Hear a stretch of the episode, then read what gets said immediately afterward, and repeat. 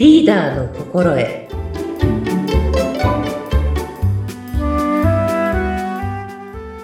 こんにちはグレース雅子ですグレイスさん、こんにちは。よろしくお願いいたします。よろしくお願いいたしますはい、お相手を務めます。私は土屋純子です。さあ、始まりました。この番組、リーダーの心得ですね。えーリーダーとはどういったものなのか、えーリーダーにとって大切なものとは？といったようなお話を、えーグレースさんがわかりやすくお話しいただけるという番組になっています。さあ、グレースさん、今回のテーマはどんなテーマでしょうか？はい今回のテーマはですね、はい。反対意見はありがたいというテーマです、反対意見はありがたい。うん、これはどういったことなんでしょうか？あのー私たち、ね、自分が何か言って、それに対して反対の意見を言われると、はえ、なんでそんなこと言うの？っうんてうん思うじゃないですか。そうですね。結構へこんじゃったりしますね、私。そうそう。うん私もそうだったんですよ。あ、なんでこ。の人いつもいつも私の言うことに反対するの？ってうん私の、あ私のこと嫌いなの？みたいに。思います、思います、私も。うん。でも、あの、そこをですね、苦手意識を持ってしまうのではなく、はい。あそういう見方もあるのかと思うと、自分がね、定まっていた視点とか、あとは狭かった視野を広げてくれるんですよね。へえ、そうか。そう言われてみればそうですよね。うんなんか私が何か言ったことによって、えーでもそれってさ、って反対されると、一瞬、え？とかね、ちょっとムカッとか思ったりしますけど、そうではないですね。はい。うーん。物事ってね、いろんな側面があるので、やっはい。ぱりね、同じ方向からばっかり見ていたら、例えばね、A 面からばっかり見ていたら、B 面がどんなものかわかんないじゃないですか。そうですよね。でそのね、B 面に気がついてくれる人っうんていうのはうん、ね、自分の、自分が気がついてなかった視点とかね、うんを持ってるっていうことなので、やっぱりそこを受け止めて、反対意見はいらないよって言うんだったら最初からね、あの何、意見を求めなきゃいいわけで。そうですよね。うんうん。でも、私なんかは、あの、反対意見が出てこないと逆に不安になりましたね。そうなんですね。例えば、あの、グレースさんが、えー今回はこうこうこういうことをしてみようと思います。で、あの、会議なんかでね、発言されたときに、あ、はい、わかりました。賛成、賛成、みたいな感じだと、あれってちょっと不安になるってことですね。そうなんですよね。うんあの、いや、いますよ。中にはね、うんもうイエスマンしか周りに置きたくないっていう方もね、いらっしゃいますけれども、はい。これって本当に考えてるの？って思うんですね。そうですよね。それって本当に会社だったり企業のためになってるのっていうことにな、なりますもんね。ああ、うんこの人、厄介だからね、うるさいから、うんはいって言っときゃいいや、みたいにね、うん思われている方が私は怖いですよ。ああ、そうですよね。そっか、だから反対意見なんかを、こう、活発にね、出し合って、なんか例えばプロジェクトだったりが、いいものになっていくとか、問題点が明らかになっていくってこと、やっぱありますもんね。はい。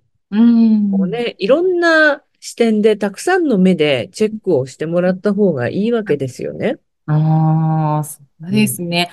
あの、ちょっと種類が違うかもしれないんですけれども、よくあの、製品、あの、食品だったりとか、いろんな商品には、必ずなんか、お客様相談センターの電話番号とかがついてたりして、まあ、あの、苦情だったりとかね。はい。こう、これ、蓋がちょっとこういう風で開きにくいんですけど、みたいなのとかを受け入れる部署があって、そのええ反対意見とかそういった苦情から、なんか素晴らしい製品に改良されたりっていうこともありますもんね。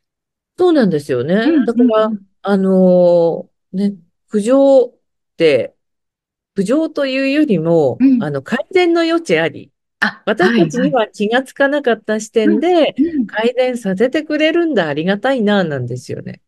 そうですよね。だからそういう意見も、あ、本当にありがたい。えーっと、気づかせてくれてありがとはい。う。ですよね。あの、何か言うと、えーでもそれってさ、っていうふうに反対してくる人、私の周りにも結構いたりするんですけれども、いちいち、じゃあ私も落ち込まなくてもいいんですね。そうなんですよね。うんあ、そういう考え方もあるのか、そういう見方もあるのか、はい私にはなかった視点だな、なんですよね。そうですね。それによってもしかしたら自分自身もいい方向に成長できるかもしれないと。うん。うんそう考えると、あの、反対意見ってね、私を否定してるんじゃないんですよ。あ、はいはいはい。うんうん。私が言ったことに対して、あの、でもさ、うんそうじゃなくてね、なので、私自身をダメって言われているわけではありませんから、そうですよね。その意見に対して反対してるだけであって、うんあなた自身を否定してるわけではないと。うん、そこのね、受け止め方が、やっぱり私なんかも下手だったので、ね、私もそう反対意見を言われると、うんなんでいつもいつもってね、自分を否定されているような気がしてたんですけれども、グレースさんもそんなことあったんですか？いやいや、いっぱいありましたよ。そうなんですね。なんかちょっと安心しました。身近にグレースさんを感じることができました。ううんんそう、なんかこう、あ、すっごい私自身にダメ出しされたっていう感じになって落ち込んじゃったりすることもあるんですけど、そうじゃないと。あなたを否定してるわけじゃなくて、よくしようと思って意見を言ってくれたのかもしれないし、それによって視野も広がるかもしれないしってことですよね。そうですね。んあのーなんだろう、反対意見を言ってくれる方が、ちゃんと考えてるっていうことにもつながるじゃないですか。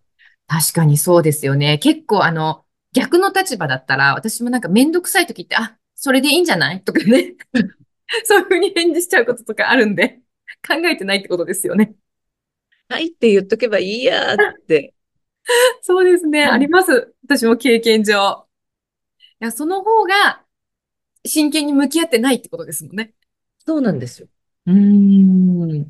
そっか。そう言われてみたら、人生振り返って、あの時、ああやって言ってくれた人、こんな風に怒ってくれた人、ありがたい意見をくださってたのかもしれないですね。はい。うんで、そうやって、あの、こちら側もね、見方を変えてみると、はい。苦手なへ人がね、減ってくるんです。本当だ。本当そうですね。うん。なんかこう、ビジネスだけじゃなくって、人間関係も、こう、良好になっていきそうな考え方ですよね、それ。はい。うんだからね、。先ほどおっしゃってた、その、お客様相談センター。はい。クレームって言うと、うわ、嫌だなとか思うじゃないですか。そうですね。うん。でも、ね、それがあることによって商品が改善されるんだったら、すごいありがたいご意見じゃないですか。そうですよね。こちら側では思いもよらなかったことを気づかせてくれる大切なご意見なんですもんね。はい。クレームありがとうですよ。本当クレーム万歳ですね。いやー、なんか目から鱗ですね。反対意見だったり、そういった苦情、クレームはもうありがたい。はい。ありがたい意見と言って、えー自分の視野を広げてね、成長させてくれるもとだと思いましょうね。はい。はい。いやー、今日もいいお話を聞かせていただきました。ありがとうございました。はい。ありがとうございました。今回のテーマは、反対意見はありがたい。